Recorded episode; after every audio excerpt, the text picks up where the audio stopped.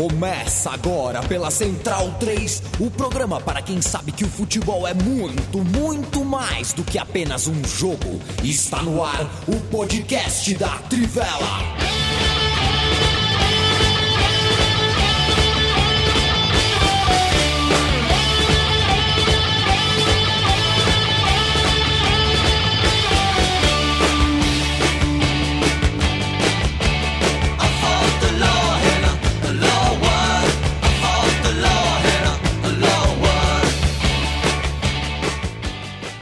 Muito boa noite, bom dia, boa tarde. Este é o podcast da Trivela, começando 5 de agosto de 2021. Eu sou Leandro Amin. Na próxima hora peço e comemoro a tua companhia, amigo e amiga da Trivela, amiga e amigo da C3. Estou ao lado de Felipe Lobo, Bruno Bonsante, Matias Pinto, Leandro Stein, ao lado de você também que está ao vivo com a gente, pode comentar no chat e na companhia de você que está ouvindo a gente, onde quer que esteja a partir dessa sexta, dia 6 de agosto. Você pode ouvir a gente na academia, no trânsito, dentro do carro, no busão, antes de dormir.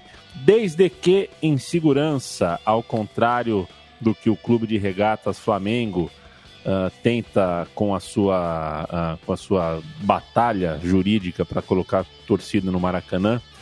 É, nós estamos numa pandemia e ainda estão morrendo quatro dígitos de pessoas por dia nesse país.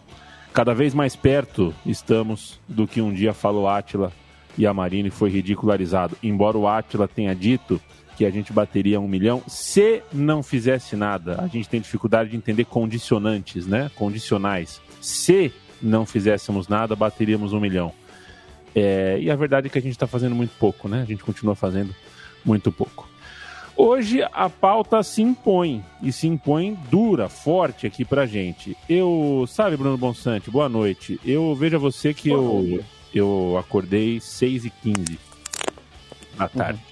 Fui dormir. Da com... tarde? Da tarde, eu fui dormir meio-dia e pouco. Acordou agora há pouco.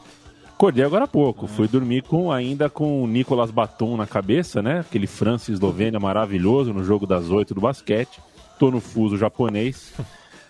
E qual não foi minha surpresa quando peguei na sala o meu celular e o Messi não era mais jogador do Barcelona. Não que fosse, tecnicamente estava sem contrato, né? Mas agora a gente vai falar. Eu recebo o roteiro de vocês e fico assustado porque tem partes no roteiro que deixam a coisa ainda em aberto. Então eu vou querer ouvir vocês em aberto. O Paulo Júnior falou que não pode usar em aberto porque se não tem em fechado, não tem em aberto, né? Mas é, pelo que eu entendi. Regra mesmo? Não sei. Pelo pra menos. uma coisa tem que ter a outra? Acho que não, mas acho que pelo menos na estética da coisa, de fato, em aberto é muito feio. Eu prefiro evitar. De modo que o roteiro não fecha a questão. Vocês da redação da Trivela bateram, tamborilaram o roteiro, não fecha a questão sobre de repente, quem sabe, acontecer uma reviravolta e o Messi continuar jogador do Barcelona. Não sei. O fato é que hoje há um anúncio, o, Messi não é uh, mais jogador do Barcelona, provavelmente vai negociar com outros times a partir de agora, certamente vai. É, mas enfim, antes de. Não quero nem entrar no assunto agora, estou fazendo um lead, né, bom? Quero saber se você está bem. Essa, para mim, é a pergunta mais importante.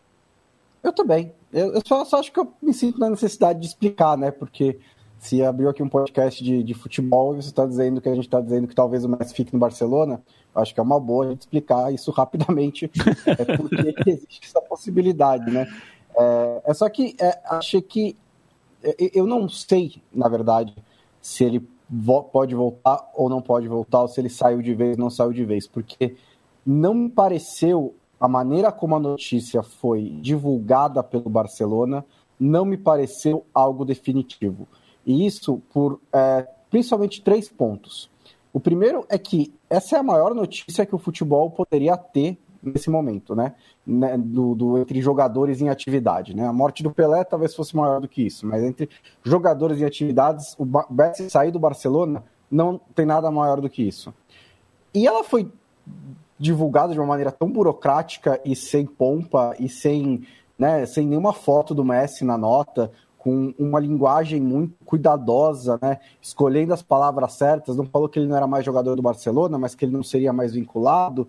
Deixou claro que os dois lados querem o um negócio, mas a liga não deixa.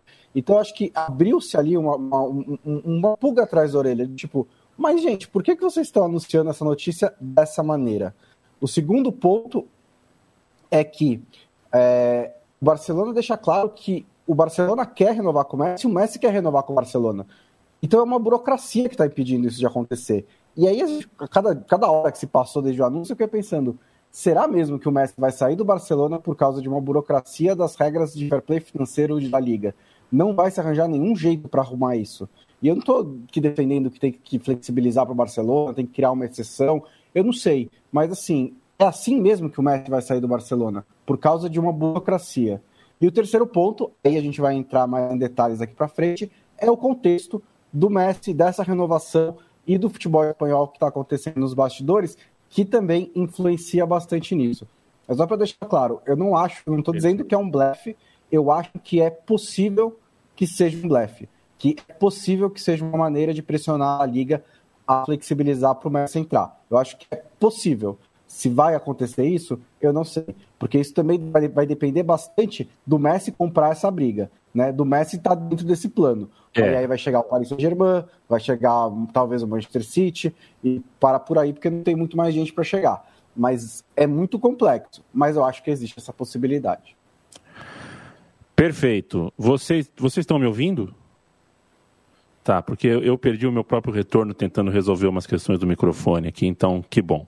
É, isso chama jornalismo, né, Bonsa? Você, é, com a experiência, vai entendendo sinais que não estão nas palavras, né? A palavra está ali escrita, o Messi não é, tá, mas você vai entendendo que o formato importa, a linguagem é, mais sutil ali importa, então é, acho justíssimo do ponto de vista jornalístico que a gente desconfie do que é do que Exato. não está normal, né? Isso não é normal, muito bem entendido. Matias Pinto, uh, não é sobre o Messi, mas o meu oi, o meu beijo é so... a gente já falou tanto sobre que legal é o futebol na Colômbia depois do Mundial Sub-20 que foi disputado lá, né? como as torcidas se auto uh, uh, existe uma autorregulação das próprias torcidas, as Barra Bravas na, na, Colômbia, elas fazem parte da segurança ativamente, elas garantem que os estádios possam ficar sem alambrado, elas conseguem cuidar das próprias torcidas de um jeito muito pacífico. Estourou uma briga lamentável na Colômbia depois de muitos anos. É, boa noite. Boa noite, peço desculpa se tiver algum barulho além do normal aqui, tá tendo uma obra do lado do, do estúdio da Central 3, da onde eu estou gravando. É, enfim, é lamentável a situação na Colômbia, né? Jogo entre o Independente Santa Fé e o Atlético Nacional no El Campín, né? Houve ali também uma questão é, de má organização da distribuição é, dos lugares, mas né, que não justifica também o comportamento né, da, da torcida visitante, né? Que foi o grande detonador né, de, dessa briga. Enfim, é, também não acho que devia voltar o público na Colômbia, é, já que há, muitos colegas é, de imprensa é, tratam essa questão como whataboutism, né? Tipo, se, se você ter, o tem quê? que falar what about us? É, é tipo, ah, tá what about us? É, um, um, um advérbio ah, tá. Mas de você que para você criticar uma coisa, você tem que ter criticado outra coisa lá atrás, entende? É, mas enfim, a Colômbia também não está numa situação muito melhor do que a nossa em relação à pandemia.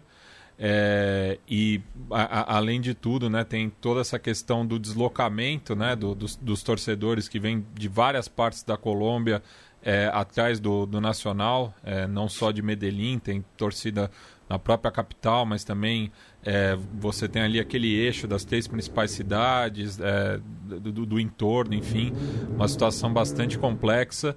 E não foi também só na Colômbia que teve episódios de violência com a volta do público, lembrando que é, na prévia de Dinamo Zagreb e Legia Varsóvia é, também tivemos conflitos na capital croata. Obras, obras na Galeria Ouro Fino, onde funciona a Central 3. Leandro Stein, muito boa noite. Eu vou deixar o Lobo para falar por último, porque sou uh, assim, desse, defino as coisas uh, dessa forma, do jeito que, é, afinal de contas, sou pago para apresentar esse programa, toma essas decisões, né? Sou pago para tomar essas decisões. Aliás, muito legal, hein, Vanderlei Luxemburgo? Gostei muito da, do raciocínio do Luxemburgo. Tá todo mundo na zona de rebaixamento. Tá todo mundo, é. O campeonato não acabou, então tá todos os times. Ele que assumiu o Cruzeiro hoje falou que tá todo mundo na zona do rebaixamento, porque ninguém ainda não foi. É mais ou menos como a cloroquina não tem comprovação que tem, mas também não tem que não tem. Tem que não tem comprovação que tem. Não consegui entender nada do que falou o Lucha, mas enfim. Não é sobre Lucha que vamos falar, Leandro Stein. É sobre Messi, o programa todo. Quero saber se você está bem. É, e dá um pan aí, dá, uma, dá um, um primeiro olhar que você tem para dar sobre o impacto disso, né, o tamanho de uma notícia dessa. Boa noite a todos, tudo tranquilo por aqui. E assim, acho que é uma notícia que, é, como o Bonsa bem falou, a gente não sabe realmente a dimensão disso, porque é difícil mensurar quando a, a, a colocação do Barcelona é tão fria quando o Messi ainda não se posicionou, e aí a imprensa catalã é, coloca que ele, o mundo deportivo coloca que ele ficou um pouco em choque, então ele quer é, analisar bem a situação e, enfim, ele, o mundo deportivo não coloca essa condicional de ser um blefe, mas coloca que o Messi quer analisar muito bem a situação antes de se posicionar sobre a sua saída do Barcelona. Os próprios jogadores do Barcelona, você não teve ainda uma manifestação sobre isso. Então é, assim, é uma notícia muito impactante, porque acho que pega naquilo que a gente conhece, que a gente lembra, que a gente sentiu de futebol nos últimos 16 anos com o Messi no Barcelona. Acho que causa um impacto direto nisso, mas a gente não tem uma dimensão concreta porque a gente não tem todos os elementos dessa história ainda, né? É uma história assim muito forte, mas da mesma forma vazia por a gente não conseguir delinear esse cenário por completo, né? Mesmo por uma situação é, de pandemia em si que o mercado, por mais que alguns clubes cometam loucuras, não é que o Messi tem um caminho tão aberto, opções tão vastas quanto ele teria em outros tempos é, pelo jogador ma magnífico que ele é. Então, acho que é uma situação é, ainda difícil de medir, mas acho que é natural a gente, quando recebe essa notícia, a gente pensar no que o Messi representa para o Barcelona, no que o Messi representa para o futebol. E acho que o Messi vai além, o Messi impacta naquilo, causa um impacto naquilo que a gente entende por futebol nos últimos 16 anos, naquilo que a gente sentiu de futebol, naquilo que a gente é, vivenciou e, e, se empolgou com o futebol. Então, acho que é uma ruptura grande, não só pro clube, mas acho que para o entendimento de muita gente em relação ao futebol. Acho que é até diferente do Cristiano Ronaldo, porque o Cristiano Ronaldo, acho que, assim, quem é um pouco. Assim, quem pôde acompanhar ele no Manchester United, no Manchester United principalmente, acho que ainda tinha uma outra visão do Cristiano Ronaldo. O Cristiano Ronaldo, assim, acho que ele tem um antes e um depois do Real Madrid com o Cristiano Ronaldo, mas não é essa questão tão atrelada a um clube. Acho que era mais palatável compreender o Cristiano Ronaldo fora do Real Madrid do que compreender o Messi. Então, acho que essa notícia tem muito impacto no que a gente sentiu de futebol no, nos últimos 16 anos e por mais assim que acho que muita gente gostaria de ver o Messi em outro clube, gostaria, sei lá, de ver o Messi em outra liga até para se provar em outro lugar, para se provar campeão em outro lugar. Acho que isso também rompe aquela visão que se teria de um dos maiores jogadores da história com uma camisa só que até por, assim, por toda a história de vida dele no Barcelona, né, assim, a maneira como o Barcelona transformou a vida dele desde a infância, acho que isso se rompe um pouco, então acho que é uma notícia que muita gente ainda está aérea para tentar compreender os desdobramentos, embora realmente a gente tenha muitos pontos por ligar, e aí acho que uma questão fundamental nisso é, é a briga do, do Barcelona com, com La Liga, né? A briga do Barcelona e do Real Madrid com La Liga no meio dessa questão do, do novo acordo com a CVC, que é uma, uma empresa, uma companhia de, de investimentos. E aí você, Barcelona, no dia em que tem isso do Messi, é, tem uma nota de repúdio ao acordo de La Liga, você pensar no que o Messi representa a própria La Liga como um, um, assim, uma porta de entrada a esses acordos bilionários, é, acho que é um dos pontos principais a se ligar nessa história e que acho que deixa um pouco essa pulga atrás da orelha, entender o quanto o, esse anúncio sobre a saída do Messi tem peso no momento em que a Liga negocia novos acordos e, de certa maneira, tira o poder central sobre o dinheiro, sobre o, os investimentos na Liga de Barcelona e de Real Madrid com compromissos que eles precisam firmar durante 50 anos e que eles não querem ter, né? Claramente eles não querem ter com a ideia da Superliga, por mais que a Superliga se venda como uma competição, como uma competição complementar com as ligas nacionais, está claro que esses clubes não querem, querem um comprometimento de 50 anos e que, por mais que esse acordo pudesse viabilizar a chegada do Messi, Barcelona também, de certa maneira, indica como para ele se manter fiel à ideia de Superliga vai além da idolatria do Messi. Barcelona pode abrir mão é, da volta do Messi exatamente para manter o controle sobre seu futuro e manter o controle sobre seu futuro atrelado à Superliga. Acho que é, é outra, outro ponto central nessa história. Boa noite, Felipe Lobo. O Messi passava férias em Miami, né? É, acho que era Miami, com o Luiz Soares, e eu fico imaginando é, o que conversam os dois sobre o Barcelona, né? O Messi para renovar, é, passa férias com o Soares, vai pedir conselho para o Soares, o Soares vai responder o quê, né? Falar, meu amigo, vocês viram que o Barcelona, não, o Soares tem convicção que foi maltratado pelo Barcelona. É discutível, mas é a posição pessoal do Soares. Né? Então, digamos que o Messi não estava numa boa companhia do ponto de vista do Barcelona, né? O Barcelona pensa, pô, o cara foi passar férias com com um amigo que não gosta da gente, né? Com um amigo que, enfim. Mas é claro que isso pesa uh, pesa pouco numa decisão tão grande. A gente está falando de uh, um contrato de Lionel Messi hoje é um contrato, é contratar uma empresa, né? Uma coisa, é, deve ser um contrato muito complexo de você fazer, embora os valores possam ser resolvidos em cinco minutos, tem muita coisa, muito, uh, tem muito detalhe, tem muita burocracia num contrato desse. É, a vontade que eu tenho, já te mandando um abraço, querendo saber se você está bem, é conversar sobre Catalunha, conversar sobre o que representa, né? É, o torcedor do Barcelona viu o Puyol embora, viu Iniesta embora, viu Xavi embora. Agora vê o Messi, já viu o Ronaldinho Gaúcho, já viu outros grandes craques no, no, no passado saindo também. É, essa me parece um pouco diferente de tudo. Acho que está bem explicado essa, essa questão, né? Essa questão do jeito como as coisas estão sendo anunciadas, que realmente uh, faz parte da história a gente entender o jeito com que ela é contada. É, mas que tal para você o personagem Messi, né? Porque a gente sabe, a gente é sul-americano, a gente está aqui num, num, outro continente, do outro lado do, do, do, oceano. A gente sabe que por muito tempo o argentino tratou o, Messi como demasiadamente europeu.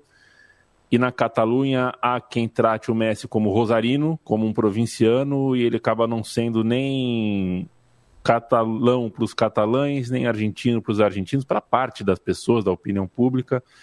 É, é, um cara que não faz o trabalho de microfone como outros jogadores, como seu grande parceiro de tamanho no, no, na geração, o Cristiano Ronaldo consegue, né? Um cara mais introspectivo, é um cara que foge, um cara que se blinda do microfone.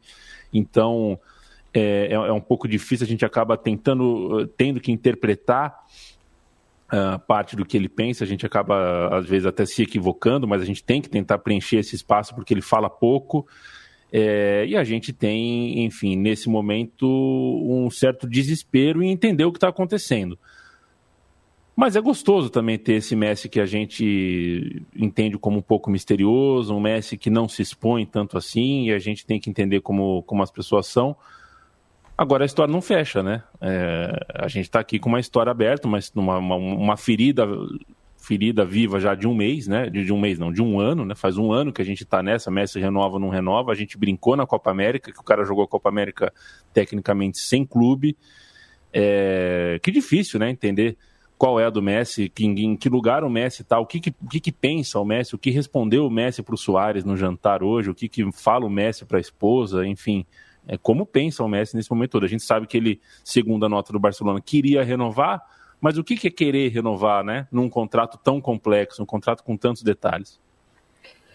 Boa noite, Yamin, Bonsa, Matias, Stein, todos os, os, nossos amigos e amigas que estão nos ouvindo ou nos assistindo, para quem está vendo ao vivo. É, é, o Messi é um, é um, personagem difícil mesmo. Eu acho que você foi bem no ponto, porque ele, ele sempre foi questionado na sua identidade, sobre quem ele é, é sobre quem é o Messi, né? E, e, eu acho que ele já foi vários Messis ao longo desses anos todos. É, e esse Messi de hoje é um Messi diferente daquele que era questionado em vários aspectos por, pelos próprios argentinos. É, eu acho que para o público argentino isso mudou na Copa, é, na Copa América Centenário, quando ele é, deu demonstrações mesmo. E eu, e eu nem acho que foi jogo de cena, como muita gente na época falou, de, de, de sair da seleção, porque eu imagino qual é a frustração né, de em três anos seguidos que você abre mão das suas férias, e a gente já falou aqui na época da é, possível greve de jogadores e tal, e que não tinha tanto a ver com as férias, mas é, aliás, tinha quase nada a ver com as férias, na verdade, mas é, é esse era um aspecto que muita gente falava, e, e, a gente viu o Messi chegar na final da Copa de 2014 e perder, é, na final da Copa América de 2015 e perder na final da Copa América Centenário de 2016 e perder. E eu acho que ele ficou meio é, enfesado mesmo, de pô, não é possível, acho que o problema sou eu. É, enfim, eu acho que é normal, mas acho que aquele ponto mudou a relação dos argentinos com o Messi.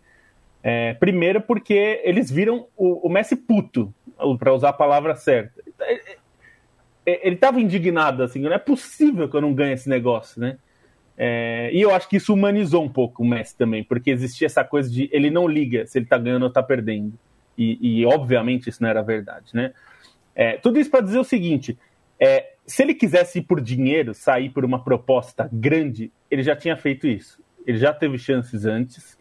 Na temporada passada, principalmente, é, a gente viu que havia times como o Manchester City no ano passado e, e o Paris Saint-Germain no ano passado e neste ano, em outros momentos, dispostos a pagar bastante por ele, em termos de salário, para ele ir para esses lugares. Esse não era essa a questão. É, e, e, eu digo isso não porque eu particularmente apurei, mas gente que eu confio e que, e que está por dentro dessa situação e do, do Barcelona e de tudo, é, e aqui eu posso citar dois, porque são dois das pessoas conhecidas. O, Marcelo Beckler é, é, um desses caras, e o Thiago Arantes, que, eu, que, que mora em Barcelona, e, e, eu converso bastante com ele, é um cara que eu tenho muito próximo.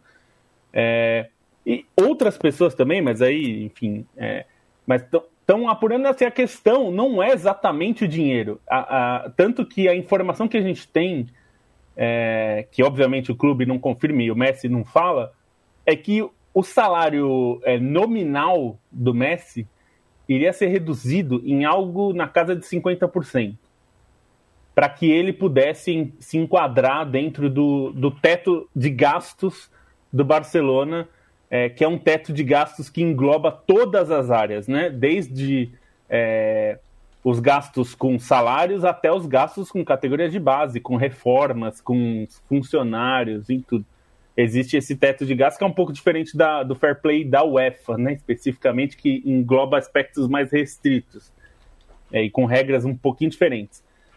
Mas, de qualquer forma, é, a questão não era ganhar rios de dinheiro. É, não é que ele vá ganhar pouco, é óbvio, é, é, é o Messi, afinal de contas, né? Mas a, a questão não era essa. Barcelona é a cidade dele e muita gente é, diz que o, o Messi vive é, numa espécie de rosário dentro de Barcelona, né? Ele tem um, um núcleo de familiar e de, de, amigos que ele tem próximo, que, que ele tem de Rosário, e que Barcelona hoje é a casa dele, é onde ele se sente bem, e é onde os filhos dele se sentem bem, é onde a esposa dele se sente bem, as pessoas próximas a ele se sentem bem. Então essa mudança também tem esse aspecto, isso não é algo irrelevante. A gente tem que pensar que se pessoas próximas a você não estão tão dispostas a ir a um lugar é, que você pode, pode se transferir por uma questão de trabalho, e essa proposta, e você também tem essas dúvidas, isso tem um peso na sua decisão, é, é inevitável. É, né? Se você, é, para quem é casado, é, se, se a sua esposa, o seu marido não querem ir para esse lugar, isso tem um peso para você. É, não importa se é uma proposta boa ou ruim, isso passa a ter um peso. Se isso vai ser decisivo é uma outra questão. É, então, o que tudo isso é, que o Bonsa falou desde o começo, na hora que saiu a, a, a essa notícia, a gente, no, no, grupo que a gente tem da Trivela discutindo essa questão, a gente já ficou com essa coisa na cabeça. Falou, tem, tem algo errado aqui. Tem caroço nesse angu. Não tá, não tá batendo. É, não é Porque esse tipo de coisa é, tem todo um protocolo como isso é feito, né? É, e a gente, como você falou, a gente nesses muitos, nos muitos anos nessa indústria vital, a gente está acostumado com esses protocolos, né? É, então, por exemplo, eu, eu, sei que é uma coisa boba e as pessoas vão falar, ah, isso não quer dizer nada. Claro que não, mas o Messi não falou nada, não agradeceu ao Barcelona, não disse, não colocou no Instagram dele, ah, esses anos inesquecíveis, colocou aquela foto dele com, sei lá, 16 anos jogando nas categorias de base, dizendo que Barcelona sempre será a casa dele. Ele não fez porque ele não é de fazer. Hum, mais ou menos, né? É, o Messi de hoje é um pouco sim. É... Ele fez para escola. Ele fez pois é. Escola. Ele faz isso. É, e aí a, a, a, tem uma coisa, o Bonsa falou muito bem, e desde o começo também ele viu no post e até escreveu na Trivela. Fala bem o Bonsa, né? Fala bem, escreve bem, bem, também. Escreve bem também. É, ele é, tem essa coisa de dizer que a nota enfatiza que o Messi concordou com o contrato, que os, o clube e o jogador estão em acordo e a questão é La Liga. É, há uma leitura disso também que foi feita por algumas pessoas e eu acho que é um ponto que deve ser considerado, que é o seguinte: se, se, mesmo que seja um blefe do Barcelona, e eu acho que pode ser mesmo, não é, não acho, não me surpreenderia. É, o, o, o, Barcelona está é, realmente assim, em, em, certo aspecto, trocando Messi é, para manter a Superliga, porque num, no frigir dos ovos, como é uma expressão que eu sei que você gosta, é, se você abrir mão de vez dessa coisa da, da Superliga, essa ideia estúpida você fica mais próximo. Eu não diria que assim é 100% que você fica com o Messi, mas você está bem mais próximo por causa desse acordo com a CVC de, de ter o Messi, né? Acho que é isso, né, Bonsa? É, então, acho que só para explicar por que, que existe essa escolha muito difícil entre o Messi e a Superliga, é porque é, na quarta-feira a La Liga anunciou esse acordo com o fundo de investimento chamado CVC. Esse fundo de investimento é um fundo que já trabalha no esporte há algum tempo. Ele tem investimentos no rugby, ele teve a Fórmula 1 durante mais de 10 anos, está trabalhando para entrar no tênis e ele está tentando entrar no futebol já. Conversou com todo mundo, conversou com a galera da Superliga, conversou com a FIFA, com a UEFA, com a Bundesliga, com a Série A. Ele tem a menor ideologia, ele é qualquer coisa, ele está topando. E fechou esse acordo com a Liga. Esse acordo é, Ontem estava menos claro do que hoje, hoje está mais claro que esse acordo é ótimo para o CVC.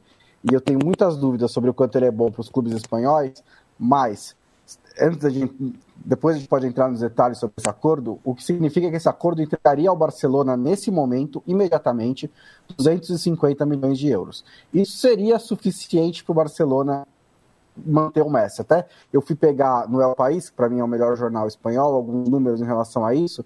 A folha salarial do Barcelona é de 110% do orçamento do, do, Barcelona. Isso significa que ele tem que diminuir 200 milhões de euros em salários. Se ele recebe 250, de boa. Né? O, segundo a La Liga, a própria La Liga, o Barcelona precisaria diminuir é, para 347 milhões de euros entre é, salários e taxas de transferência em 2021 e 2022. E ele ainda tem que inscrever os jogadores que ele já contratou, né? E ele está tentando mandar alguns para fora. Então, esse dinheiro seria suficiente para o Barcelona inscrever o Messi. Então, por que, que o Barcelona não pega esse dinheiro e inscreve o Messi? Porque, para fechar esse acordo, e também é bom deixar claro, o Barcelona não tem o poder de vetar o acordo, o Real Madrid não tem o poder de vetar o acordo. São 42 clubes da primeira e na segunda divisão e precisa só de maioria simples para o acordo ser ratificado. Mas, se o Barcelona for entusiasta desse acordo, ele se compromete com a Liga pelos próximos 50 anos. Isso também não estava claro ontem e está hoje. O acordo é de 50 anos. É, ele teria que trabalhar para que a Liga crescesse. Se ele ainda está insistindo que ele, o Barcelona e a Juventus vão criar a Superliga e que os clubes ingleses continuam na Superliga, ele não pode, ao mesmo tempo, criar uma liga paralela que é concorrente de La Liga e se investir em La Liga, aceitando o acordo com a CVC. Então ele ficou realmente nesse dilema entre eu vou, eu continuo nessa coisa idiota que é a Superliga ou eu fecho com a Liga.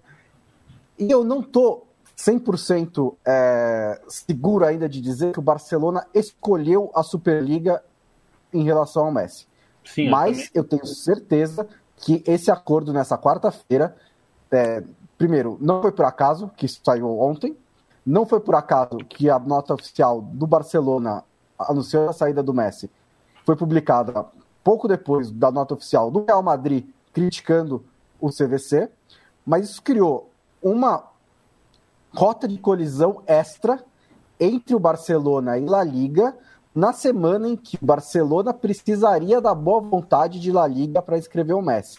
Na segunda-feira, o Laporta estava pedindo flexibilização para a La Liga. Estava pedindo que desse ali uma amenizada para ele conseguir escrever os contratos que ele precisa escrever. Dois dias depois, a Liga contra-ataca com essa carta da CVC e no dia seguinte o Messi está fora do Barcelona. Então tem todo esse contexto que é muito importante porque o que, o, o que, o que seria um. Depois do contra-ataque da Liga, como o Barcelona recontra-ataca?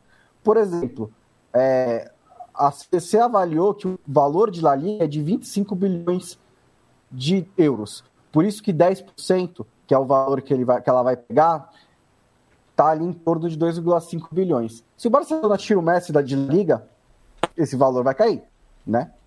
Começa por aí. Você já sabota o acordo aí. Os clubes que estavam esperando receber X, se o valor de La Liga diminui, eles vão receber menos X.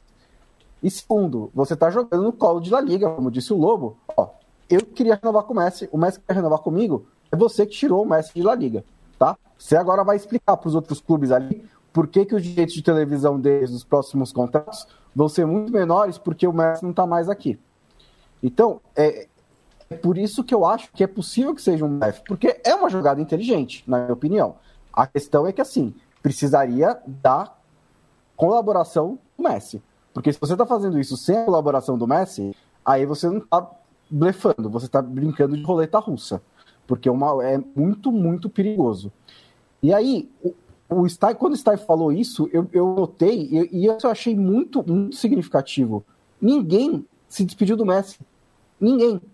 O Griezmann não fez post dizendo obrigado por tudo, Messi. Foi um prazer falar com você. O Rodrigo Vasconcelos até tá falando que o Puyol fez um post de despedida, mas primeiro, o Puyol não é jogador mais, mas e segundo, o Puyol não é da diretoria do Barcelona, é. né? Eu chequei, eu chequei quando eles estavam, vocês estavam falando, chequei o Piquet, chequei o Ter Stegen, chequei o Soares, chequei o, o... E nenhum deles fez um post em homenagem ao Messi. O aí, Soares assim, não faz mais parte também. É, é mas ele é amigo, né? Ele é amigo. Ele é. faria. É. Ele faria. É, e assim, a, a, reação natural dos jogadores do Barcelona não seria colocar uma foto no Instagram se despedindo do Messi? Se eles não estão tomando a reação natural todos ao mesmo tempo, não é por acaso, né? É porque eles estão esperando alguma coisa. É, eles mas estão é, esperando essa, alguma essa coisa. Questão da, essa questão das redes sociais também levanta a lebre, né? Por conta da foto do, do Messi com vários atletas do Paris Saint-Germain, né? É, curtindo é, mas férias. é que ali. É, é que todo mundo vai mesmo para mais ou menos o mesmo lugar também, né? E... É que eu acho que seria muito natural todo mundo começar a se despedir do Messi. Por que, que eles não estão fazendo isso? Entendeu? É, é, essa que é a questão. Por isso que eu tenho a sensação, e aí é, a, gente, a gente lê o contexto, mas eu também estou sentindo que não parece que o Messi está fora do Barcelona. Não, não, não tá parecendo isso. Né? Trazer um outro dado. Vai lá, Lu. Não, é, é que tem um outro dado que assim, a, todos nós aqui já apostamos, eu e o Bonsa fazemos isso acho que com um pouco mais de frequência. Mas tem uma coisa que a gente pode falar de casa de aposta é casa de aposta não joga para perder com ninguém. A gente aposta para se divertir, é, obviamente, porque a gente se diverte. Eu me às vezes eu me divirto porque eu apostei num jogo e eu tô lá torcendo por um jogo que eu não estaria vendo e tô assistindo e torcendo, porque acontece, às vezes na NBA, às vezes na Fórmula 1, enfim.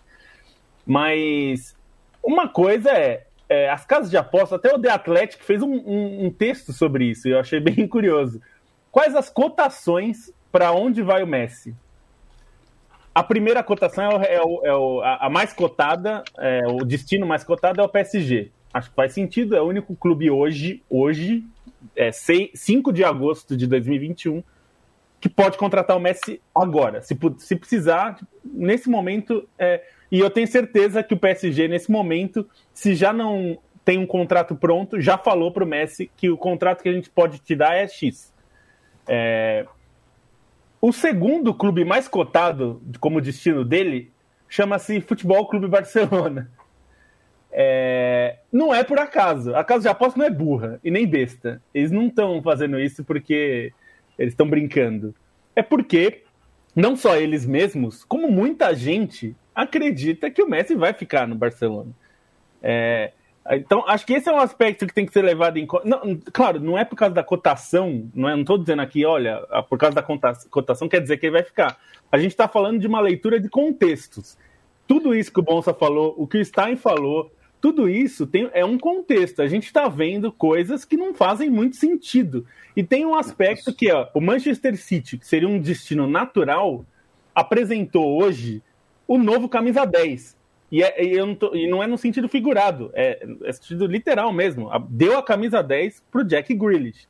Ah, quer dizer nada? Não quer dizer hum, efetivamente. Mas gastou 100 milhões para contratar o Jack Grealish, 100 milhões de libras é o recorde de transferência na Premier League.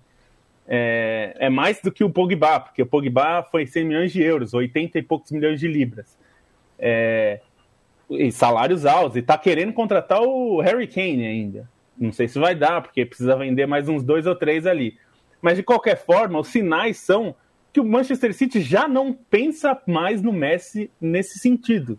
Não parece ser o pensamento. Claro, pode ser que mude, pode ser que o Barcelona né, o, o, o Barcelona, no, o Pep Guardiola e a galera do Barcelona que tem lá, o Begirinstein, toda essa galera tenha, tenha, esteja discutindo isso, ou tenha discutido isso hoje numa reunião e falado, e aí, gente, a gente vai atrás? Pode ser, não parece. É, não dá indícios disso. E esse seria o único clube, além do PSG, que tem condições de contratar. Que a gente tem que lembrar o seguinte: o, o, a folha salarial do Barcelona era tão alta, mas tão alta, que é, ela baixando é, significativamente, como ela fez, como o clube fez nesse momento, ele saiu do patamar é, que só estava ele e o, e o Real Madrid. São os, eram os dois clubes que tinham uma folha salarial que ninguém no planeta tem, tinha, né, pelo menos. E agora ele está no nível mais ou menos um pouco acima do Tottenham e do Milan, que são folhas altas. Não são super mega altas, mas estão num patamar que, por exemplo, o Manchester United tem uma folha que é, um, é, é quase metade do Real Madrid, até a temporada retrasada, né? Não, não peguei. Mas a, a, folha do Real e do Barcelona são folhas inchadas. É um, é um pouco a causa desses dois clubes estarem é, na pindaíba, porque eles são burros e mal administrados, né? E gastam dinheiro à toa, como a gente vê. É, eles são dirigentes brasileiros com dinheiro com euro, né? Então, assim, os piores dirigentes brasileiros fariam exatamente o que o Barcelona e o Real Madrid fazem. Eles não são melhores em nada nesse aspecto. É, e aí, assim, agora eles estão diminuindo a folha e tudo mais para chegar nesse aspecto. Então, quer dizer, eles gastam muito dinheiro. Para então, chegar no salário do Messi, o Messi ganhava aproximadamente, entre direitos de imagem, tudo, o pacote Messi custava 30 milhões de euros por ano.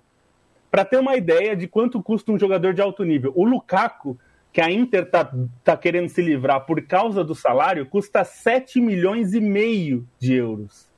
7 milhões e meio. E o Messi custa 30, o Cristiano Ronaldo custa 30. Então, esse é o patamar que esses dois clubes estão. Por isso que era difícil, por isso que ele ia ganhar metade, metade ainda é maior que a maior parte dos jogadores do mundo, né? E só o PSG teria condições. Diga bom. Então, é, essa parte está me intrigando, porque o Tebas falou também que o Barcelona está se esforçando muito para diminuir a folha salarial. Ele mandou embora o Firpo, o Todibo, o Alenha, o Miranda e o Trincão. Cinco é moleques. Pouco. Que é esforço que ele está fazendo? Onde que ele está fazendo esse esforço? Porque, assim, ele tá tentando jogar o Griezmann pro Atlético de Madrid, mas só se ele receber o saúde de volta. O Coutinho e o Dembélé estão lá, mas só se chegar uma proposta. Sim, eles não estão fazendo esforço nenhum. E aí eu acho que, assim, se isso terminar realmente com o Barcelona perdendo o Messi, porque as contas do clube estavam tão bagunçadas que não foi possível inscrevê-lo, aí, gente, é, pra, é, é um dos maiores desastres, né? da, da, da, da, é, é, é da história. Tipo, é uma, é compara, é, compara, é uma comparação com, sei lá, com o, Real Madrid roubando de Stefano do Barcelona, com uma moedinha que colocou o, o Karim Abdul-Jabbar do outro time. É esse tipo de coisa que, assim, que, que é histórico. Sim, e, e... é. É, então, só, só para explicar um pouco essa questão do limite de salário, né? O que, que acontece em La Liga.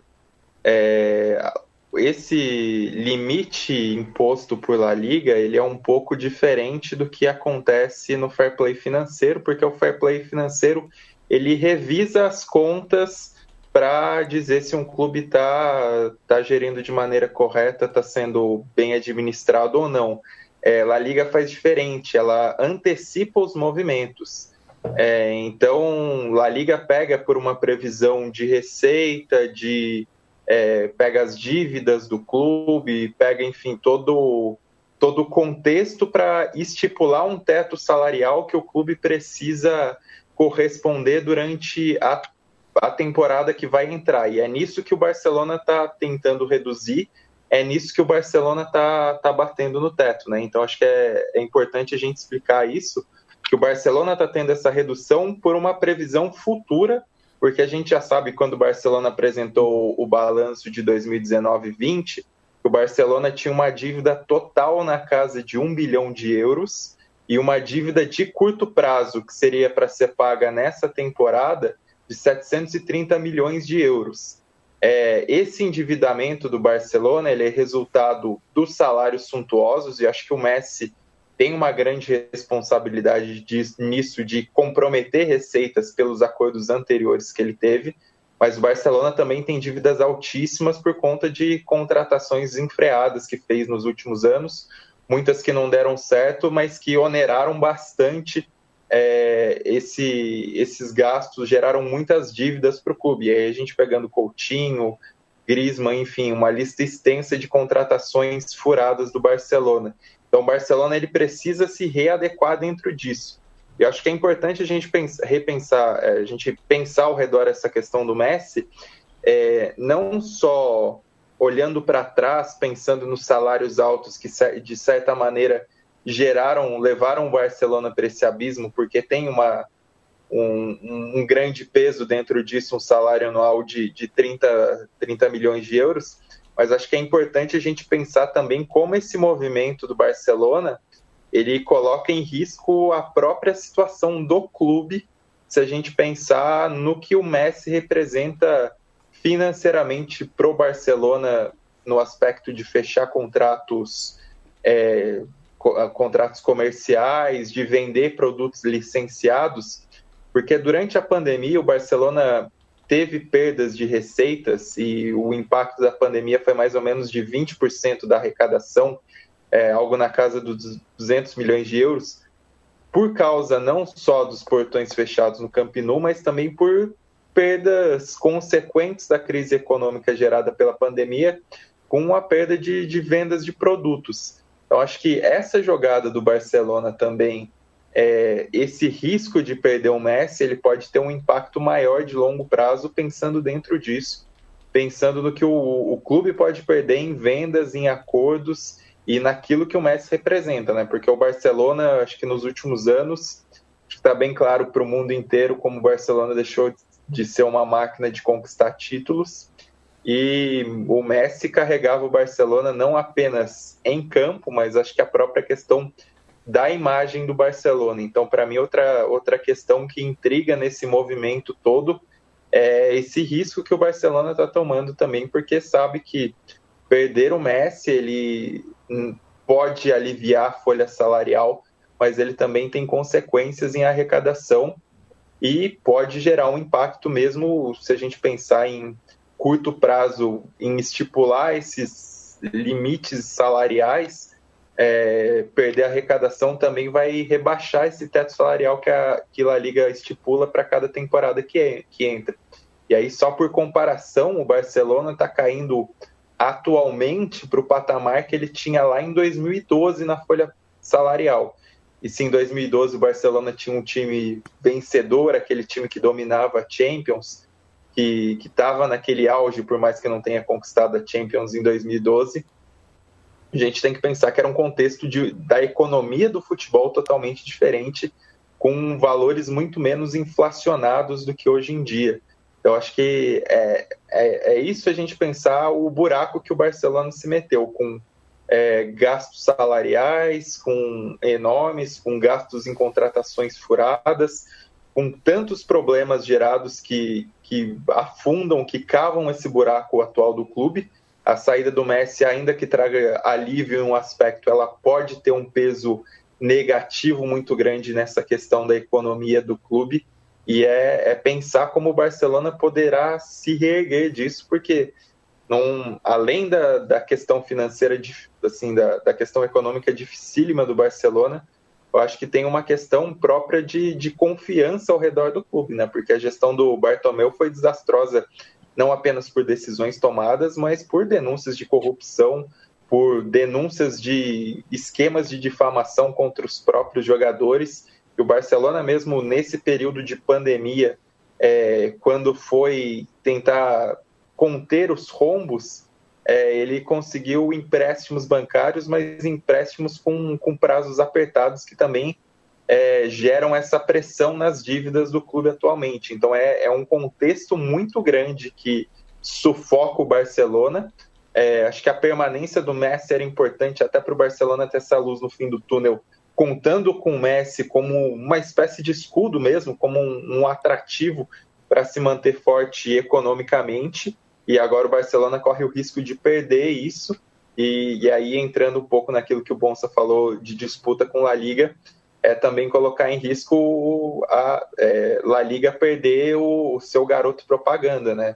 A gente não pode negar a atratividade que La Liga tem com Messi. La Liga se vendeu por muito tempo como a Liga das Estrelas. Eu acho que isso se perdeu durante os últimos anos, o enfraquecimento dos seus dois grandes clubes. E acho que perder o Messi nesse momento é algo que La Liga não gostaria. Então, acho que fechando esse comentário, pegando o que eu, que eu expliquei da questão do, do teto salarial proposto por La Liga, acho que também tem uma questão de pressão do Barcelona para que talvez La Liga afrouxe isso, mas eu não vejo muito o caso, né? Porque acho que tem uma, uma disputa política aí muito grande também. Não sei se La Liga afrouxaria para o Barcelona nesse momento em que o Barcelona é exatamente um desafeto ao lado do Real Madrid quando nos tempos do Bartomeu, o Barcelona era um aliado do Tebas, né? A gente tem que lembrar que quando a Liga lançou aqueles planos de mandar uma rodada para para fora do país, para Nova York, não sei o que, o Barcelona era quem apoiava. Agora o Bartomeu exatamente contra porque quer ter uma independência dentro das suas finanças que a Liga não quer, né? É, uma coisa só para que o Thiago, Thiago Santos colocou, acho importante dizer, porque também às vezes a gente não tem a dimensão. É, o Thiago Santos pergunta: não seria vantajoso forçar a venda do Coutinho, por exemplo, que tem um salário alto e sequer é titular, mesmo que o valor da, da transferência ele saia perdendo? Então, Thiago, esse é o grande X da questão, porque como você vende Coutinho se ninguém quer pagar o salário dele? Ah, mas aí é, você vai falar para o cara que ele vai ganhar menos, mas vai ser titular? É, tá bom, mas quem que aceita pagar o salário, um salário alto para o padrão desse. Por exemplo, um Tottenham, que talvez é, ele, o Coutinho fosse útil, o Tottenham não vai pagar metade do salário do Coutinho. O Tottenham pagava metade do salário do Bale, que estava encostado no Real Madrid, ninguém quer. Ninguém quer contratar o Bale. Porque ele tem um contrato que pagando metade, o Tottenham gastava, ele era um dos maiores salários do Tottenham, pagando metade. Então, todo jogador que vai para Real e Barcelona vira um problema para sair, porque ninguém quer pagar os salários que eles recebem. E isso escalonou de uma forma é, que as coisas ficaram quase incontroláveis. Então, assim, o Barcelona quer vender o Coutinho, quer vender o Dembélé, quer vender o Griezmann, quer vender todo mundo, se puder. É, já falaram de vender o Jordi Alba, já falaram de é, Sérgio Roberto. A questão é o seguinte: quem é que paga? Quem paga? Não, não é só a transferência. A transferência eu até concordo com você. Talvez o Barcelona aceite ganhar menos pelo Coutinho. Mas não é essa a questão. Por exemplo, se o Liverpool bater lá e falar: Ô Coutinho, você topa voltar? Ele topo. Você topa ganhar um quarto do que você ganha? Porque você não vai ser um titular absoluto e eu quero só você para completar meu elenco? Ele vai falar não. Então, é, é, é uma questão complexa. Se livrar desses caras é bem difícil. É, porque esses caras estão ganhando um valor muito acima. E esse é um buraco que os próprios clubes cavaram. Real Madrid e Barcelona são 100% responsáveis por isso. E isso acontece com todos os é, clubes desse porte, né? Um, um é, você fica amarrado, né? Você fica, você tem é claro, é muito bom você poder contratar qualquer jogador do mundo, mas você não pode sair jogando flecha errada, né? Se o Paris Saint-Germain contrata três uh, monstros que viram bondes, você não tem aonde colocar, sabe, né? Você não tem para quem passar. Ônus é, e bônus é... de você ter uma estrutura econômica uh, que não é competitiva com os seus iguais. Falar um pouco do Paris Saint-Germain, então, porque assim, já como ele aparece como principal candidato, até já saíram primeiras informações de que eles começaram a conversar. Posso fazer um parênteses, bom, por gentileza? Claro, não, não, não, perde seu raciocínio, mas é que quando você fala do Paris Saint-Germain, eu fico pensando aqui comigo. Talvez quem cuida da carreira do Neymar tenha cantado a bola antes, né? O Neymar ter renovado com o Paris Saint-Germain ao invés de refazer uma novela com o Barcelona. Talvez o mundo do futebol ali as entranhas do futebol já uh, já, sou, já tivesse claro que o Barcelona não é um time competitivo no mercado para essa janela. Eu acho que é possível, é, não que ele e salário que, também, né? É, eu acho que não sabia que o Messi não ia renovar, mas gente com muito mais conhecimento do que a gente das contas do Barcelona e do mercado podem ter aconselhado o Neymar e falado: olha, cara, o Barcelona não vai conseguir fazer isso aqui. É, não vai lá. E aí fala, fica aí, porque pode rolar, né? E aí ele acabou renovando. E aí, e aí assim, gente, é, como que o Paris Saint-Germain consegue contratar, conseguiria contratar o Messi? Acho que essa é uma questão importante, porque a gente tem que pensar que todos os clubes estão com as finanças no chão por causa da pandemia nesse momento. Acontece que o clubes como o Paris Saint-Germain e o Manchester City, a eles nunca falta dinheiro. O que eles precisam é de uma maneira de colocar o dinheiro né, do, dos fundos de investimento petrolíficos dentro do clube de uma maneira legal. É, vocês perceberam que eu não quis usar o termo que explica isso de um jeito só, né? Mas eles, é isso que eles estão tentando, que eles precisam fazer. O dinheiro eles têm. Eles têm o dinheiro. Ponto. Outros clubes, clubes de verdade, o Liverpool, o Barcelona, eles não têm o dinheiro. O dinheiro não está lá. Não adianta eles quererem gastar o que eles quiserem, porque o dinheiro não existe. No City e no Paris Saint-Germain, eles existem. Então, o que a UEFA fez esse ano, por causa da pandemia, foi flexibilizar as regras que impedem que esse dinheiro dos donos bilionários chegue aos cofres dos clubes do Paris Saint-Germain e do Manchester City. Essa regra foi feita para é, impedir que todo mundo quebrasse, porque se fosse mantido os padrões anteriores, ia ter um monte de clube violando o fair play financeiro. Isso foi necessário. Só que aí, esses clubes que têm o dinheiro, só precisam de uma, de um, uma permissão para gastar, agora estão gastando. O, Paris, o Manchester City vai jogar 200 milhões de libras em dois jogadores, talvez 250 milhões de libras em dois jogadores, além dos salários. O Paris Saint-Germain é, tá pegando. Ah, a Inter precisa vender porque senão ela vai quebrar? Me dá o Hakimi. Ah, o Real Madrid não quis renovar com o Sérgio Ramos de qualquer jeito? Me dá o Sérgio Ramos. O, Mila, o Donnarumma vai sair do Milan? Me dá o Donnarumma. E agora o Messi. O é Hinaldo assim. não vai renovar com o, o Liverpool? Eu ofereço mais de salário para você, vem para cá. vem para cá. É, a folha salarial do, do, do Paris Saint-Germain, uma estimativa é, baixa da The Athletic, vai subir 28 milhões de libras, só com esses jogadores que foram contratados aqui, 28 milhões de libras né, por ano. É, e, e, ainda vai acrescentar o Messi. Isso depois de um ano, de uma temporada, em que o Paris Saint-Germain teve mais de 120 milhões de libras de prejuízo.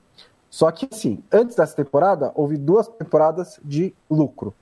E o ano de 2020 e o ano de 2021 vão acabar sendo uma janela financeira igual por causa da pandemia. Então vai permitir ao Paris Saint-Germain mais espaço de manobra para cumprir o fair play financeiro, além né, das, é, das flexibilizações.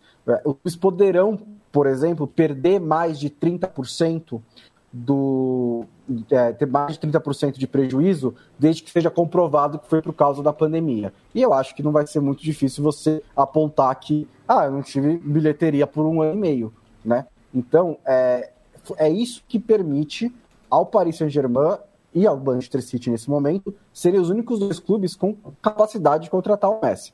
O, Manchester City não me parece interessado, não me parece que é a prioridade nesse momento.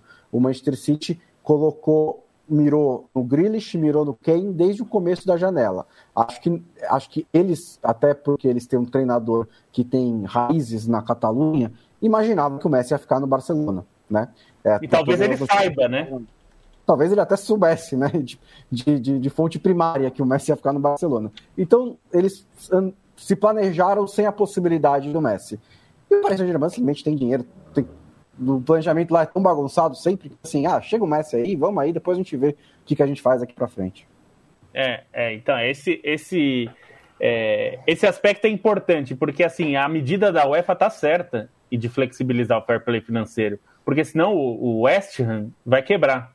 É, porque, quer dizer, não vai quebrar, mas ele vai ser punido é, e, porque ele vai, vai, enfim, é, é um time que está no limite.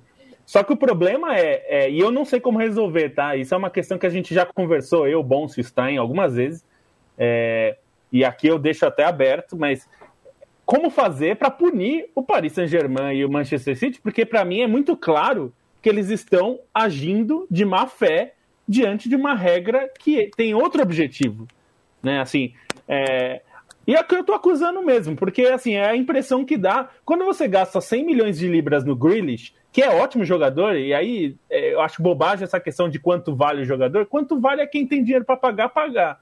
É, ele, ele vale o que o Manchester City tem dinheiro para pagar. A questão é, o Guardiola, faz quatro meses, disse que não contrataria ninguém é, para o lugar do Agüero, porque o clube não tinha dinheiro.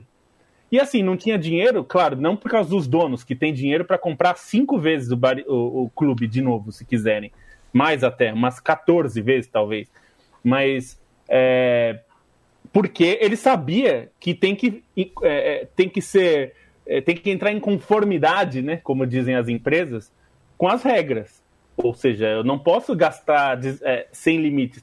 E eu vou ser bem franco aqui, eu não acho que o PSG e o Manchester City e os donos desses clubes lavem dinheiro, para usar a, os termos claros. Eu não acho que eles lavem dinheiro, porque eles não precisam lavar dinheiro. É, é, é outro tipo de lavagem. É, é lavagem de reputação. É, é, o que eles é fazem, o sport wash. Do... É, é, o, é o soft power. É. é o soft é. power. Eles querem é o Qatar, e, o, e, deu certo, né? Porque a gente fala do Qatar o tempo todo, é, desde que o Paris Saint-Germain foi comprado, em 2011, e, o, e a família real é, dos Emirados Árabes certamente... É, eu nunca tinha ouvido falar do Sheik que comprou o, Bin Sal. Como é que é? é o Bom, Bin Salman é da, da. Bin Salman é, é o Mansur. Mansur. É. Mansur. Mansur. Sheikh Mansur. É que é cheque, né? Na verdade. Enfim, de qualquer forma, é, a questão para eles não é, não é lavar dinheiro, né? É, é, é, mudar a sua própria imagem, é gastar um dinheiro que é quase não, assim, infinito. Assim, é, só deixar claro, assim, o dinheiro deles é absolutamente legítimo a partir do momento, assim, desde que você considere né, as ditaduras que eles têm nos países deles. Sim, lá, é, legítimo, é né? isso é outra questão. Assim, é, a questão de lavar é, é, inserir no clube de uma maneira que corresponda sim.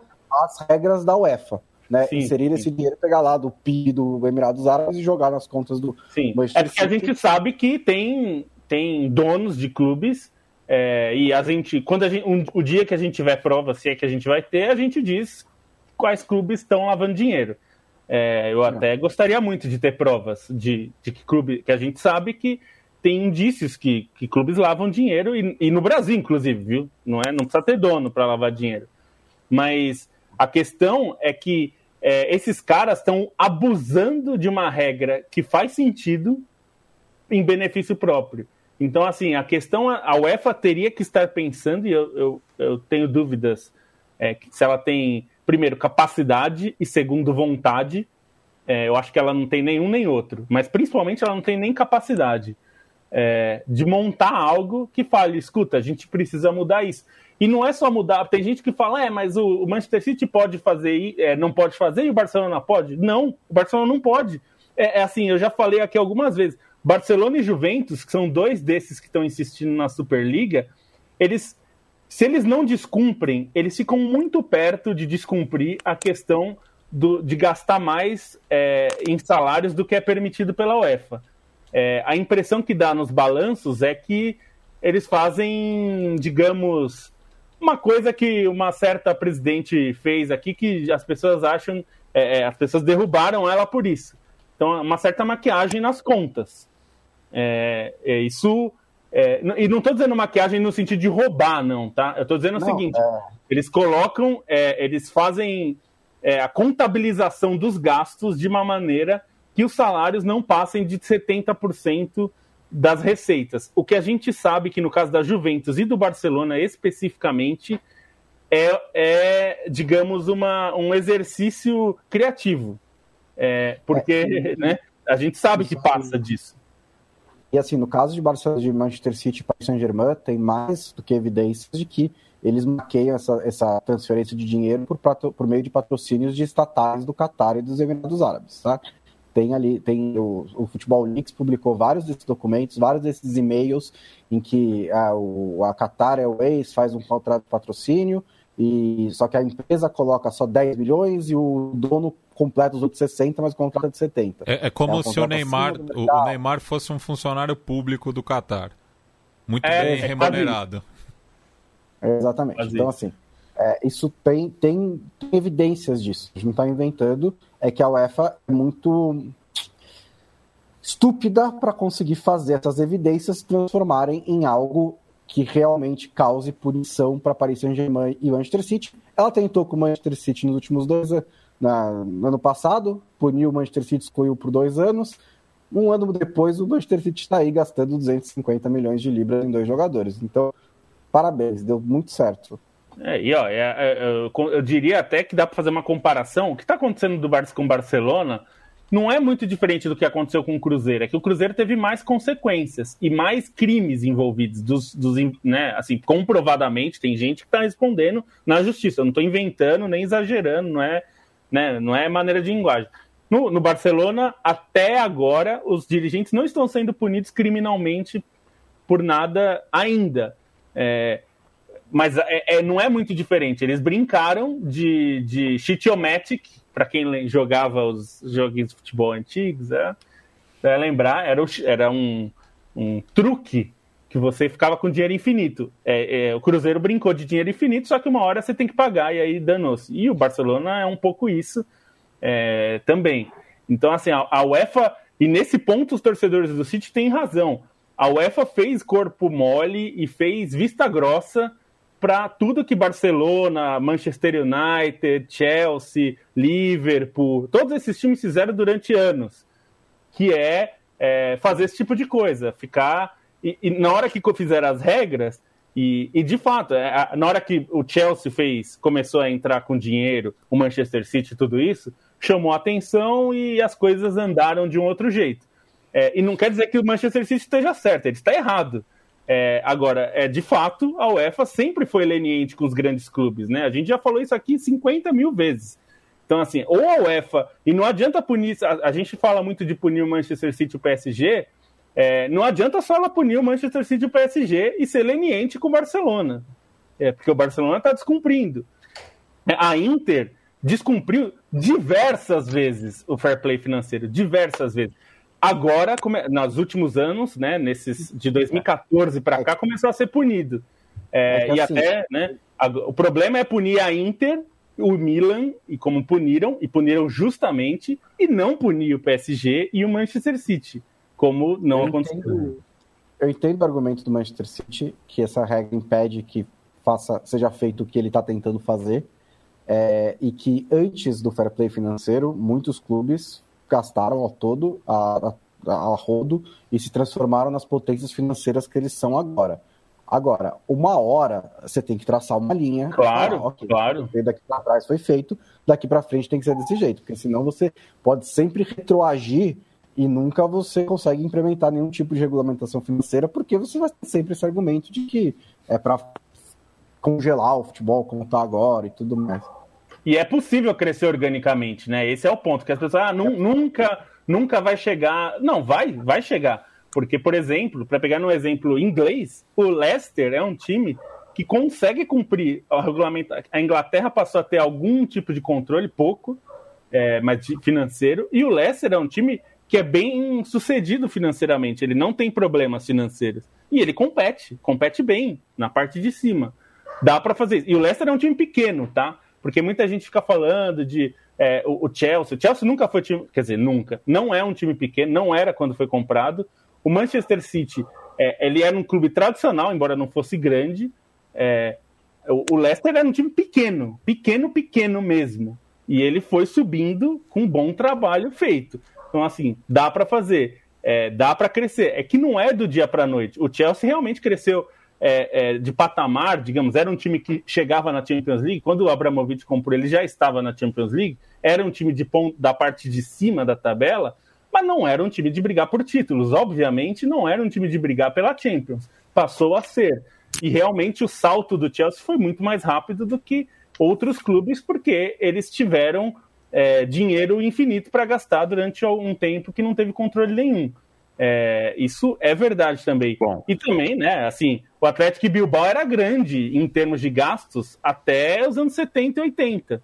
É, é, as coisas mudam também, né? Então, você precisa ter bom trabalho, constrói times, é, e maus trabalhos destroem times. O Aston Villa foi campeão. O Aston Villa do Grealish, que agora foi para o City, foi campeão nos anos 80 da Champions, né? É, é, é, as coisas mudam, é, dá para fazer, só que os caras querem pular etapas, né? Porque o investimento do Qatar era pensando em 2022, então não dava tempo.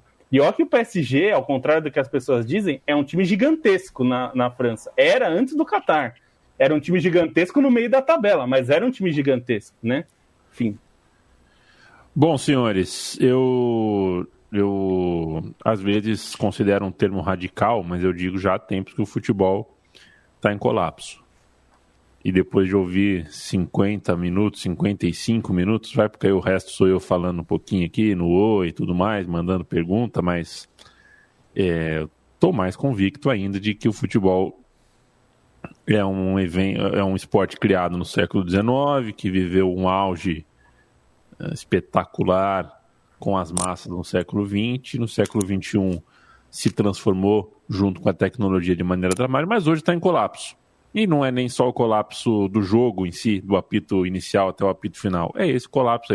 Vocês descreveram histórias que, para mim, primeiro, não fazem sentido que existam, e segundo, meio que não tem solução.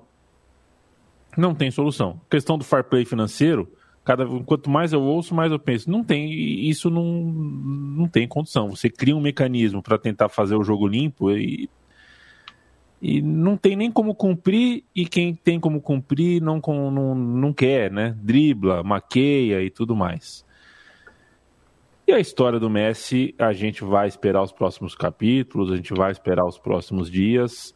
Mas é a mesma coisa, né? A gente está vivendo um futebol onde você, o, o, Barcelona não tem como assinar com o cara, ninguém, quase ninguém tem como pagar pelo cara, e você tem uma Superliga no meio do caminho, uma La Liga querendo, querendo um compromisso, e as partes não se encaixam mais né, nesse, no quebra-cabeça do futebol de hoje. Nesse momento, o que eu chamo de colapso é isso, para usar um termo menos duro, menos radical, né? é um quebra-cabeça com partes que não se encaixam. Né? O futebol hoje não está andando. Para mim, o, o, o que eu sintetizo de tudo que eu ouvi de vocês, da aula que vocês deram aqui para mim, para o público da Trivela hoje, é isso. Futebol. Uh, futebol não está andando. Futebol está enfermo. Valeu, gente. Valeu. Só mandar um abraço aqui para o nosso Heitor Gomes, de Tubarão, que está falando que, pô, legal, debate de alto nível, porque é a primeira vez que está vendo. E um abraço, antes que eu esqueça, eu até anotei aqui que o Portes pediu, nosso Felipe Portes pediu para mandar um abraço que ele iria acompanhar, ele sempre nos ouve. Até ele comenta na sexta-feira sempre, né? Quando, a gente, é. quando ele está ouvindo, ele comenta com a gente. Então, um abraço para o Portes também. Eu tenho um abraço também, vou mandar pro. É, peraí, que eu vou pegar o nome dele aqui. Fernando Frutuoso, que diz que acompanha a gente, gosta muito do nosso conteúdo, que chegou por mim por meio de uma amiga, Ana Parque, também manda um abraço para ela. Ele é Ana é parente da, da, família Frutuoso, do Los Shakers, conjunto uruguaio? Fica a pergunta e... aí para ele. Fica, vai ficar, essa, essa pergunta vai ficar, não vai ter jeito. E, e o, eu, eu, tenho um abraço também, eu tenho um abraço também é. aqui nos comentários, o Júlio Oliveira, que falou que escutou recentemente o podcast do Clássico de la Matança é, e gostou bastante do. porque a gente fala bastante do futebol argentino do ascenso, então fica aí o saludo para ele. E a amiga do Frutuoso, quero saber se é parque coreano ou parque de parque mesmo. Coreano. Coreano, né? Parque. Não é que nem o skate, é que nem. É que nem o skate, perfeito. Bom skate, hein? Caraca, Bom, que, que modalidade. Veio pra ficar, hein? Velho. Que legal, vou Pô, até o surf, o surf eu já não achei tudo isso, mas o skate pegou na veia. Queria muito ter visto lá, uma briga do Bob Burnquist com o Tony Hawk pela medalha de ouro, lá, atrás. É, Lincoln Ueda, o japonês é, voador, sendo o, o, o juiz, né? chefe, né? chefe dos juízes. Hein? E o Rooney, né, que, o, o, skatista dinamarquês que competiu, né? Ele que tá no, no Tony Hawk, Tony Hawk. primeiro, no primeiro... Ele, ele tinha um especial mais da hora que era o Chris Air, que abria os dois braços, porra, né? E vamos ver no, nas Olimpíadas de 2036. Eu torço muito para que a gente veja um medalhista ou uma medalhista no skate brasileiro que tenha começado a carreira nas pistas de skate que Gustavo Scarpa está construindo com o dinheiro próprio em Hortolândia. Ele fez uma parceria com a prefeitura daquele lugar. Ele frita no skate, né? A comemoração, embora não pareça, a comemoração de gol do Gustavo Scarpa parece um ataque epilético, mas não. Ele está imitando um, um, um, um, skate, né? Ele dá um pulinho ali como se ele tivesse com um skate no pé. É, puta, que legal, né, cara? Se todo jogador pudesse dar uma ajudinha numa, né? O Rodrigo Caio, por exemplo, ele é de Dracena. Pô, podia construir uma quadra de handball em Dracena, por que não, cara? Esses caras têm dinheiro. Ah, mal, mal, falando nisso, eu, eu, é, dá os créditos a quem é devido. É, muita gente viu a história do Darlan, do arremesso de peso, é, que, é, enfim, treinou em condições pífias, é, horrorosas para essas Olimpíadas e ficou em quarto. Quer dizer, é um resultado espetacular. É, e durante o, com tantos problemas, uma das pessoas que o ajudou, inclusive financeiramente, para que ele criasse equipamentos ali nesse momento de pandemia, tivesse condições de ter algum equipamento, né, para não ter nada, foi o Neymar. É, Thiago Braz também. É, Thiago Braz, então, é, esses, assim, é, eu fiquei feliz de ouvir isso, porque, assim, é pouca coisa, óbvio, mas é muito significativo. Muito, muito. Porque é óbvio que o Neymar e os caras grandes da, da do esporte não têm obrigação é, de ajudar ninguém, não é? Mas é muito legal que o façam. E isso, mais, é legal. Mais do que isso, a gente, a gente já falou disso em outros episódios, mas assim, está na hora da gente ter. O ano que vem tem eleição, é, e aí embora a gente esteja nesse ambiente polarizado, a gente tem que cobrar, porque ninguém, de parte nenhuma, fala em projeto de esporte. E projeto de esporte não é só pensar em medalha, é ter centros de treinamento para o Darlan de 2032 ter condições de treinar até chegar em 2032, né? A gente não tem. É a gente Perfeito. ter mais da metade das escolas do Brasil não ter quadra. Não tem uma porra de uma quadra. Então, assim, a gente precisa discutir isso. Tem que ter projeto esportivo na base, porque sem mexer na base não adianta financiar atleta de, olímpico, é, porque, assim, não é que não adianta, tem que financiar, mas é, isso é pouco. Tem que fazer com que a gente tenha daqui 20 anos o dobro de atletas olímpicos, o dobro de atletas que disputem as categorias de base sejam cidadãos e, e tudo mais. Enfim, desculpa eu, me eu mandei pouco abraço pro, pro pessoal do chat, mas agradeço a cada um e cada uma que escreveu. Como hoje a conversa se impôs e andou, uh, andou de maneira bem fluida, né? Eu deixei rolar, foi bacana demais. Saio dessa conversa com um olhar diferente do que eu entrei a respeito da transação ou não do Neymar. Não sei se vou colocar 20 do Neymar, não, do Messi. Não sei se vou colocar 20 reais em algum site de aposta cravando que ele não sai do Barcelona. Uhum. Vou pensar a respeito. Valeu, Stein, valeu, Matias, valeu, Bonsa, valeu, Lobo, toda segunda e quinta ao vivo e depois em podcast. A gente chega com o podcast da Trivela. apoia.se barra Trivela é o financiamento coletivo da redação. apoia.se barra Central 3 é o financiamento coletivo do estúdio. Somos irmanados nessa luta da comunicação independente, na luta pelo jornalismo, pela boa palavra e seguiremos na luta por muito, muito, muito mais tempo. Valeu, gente. Até mais.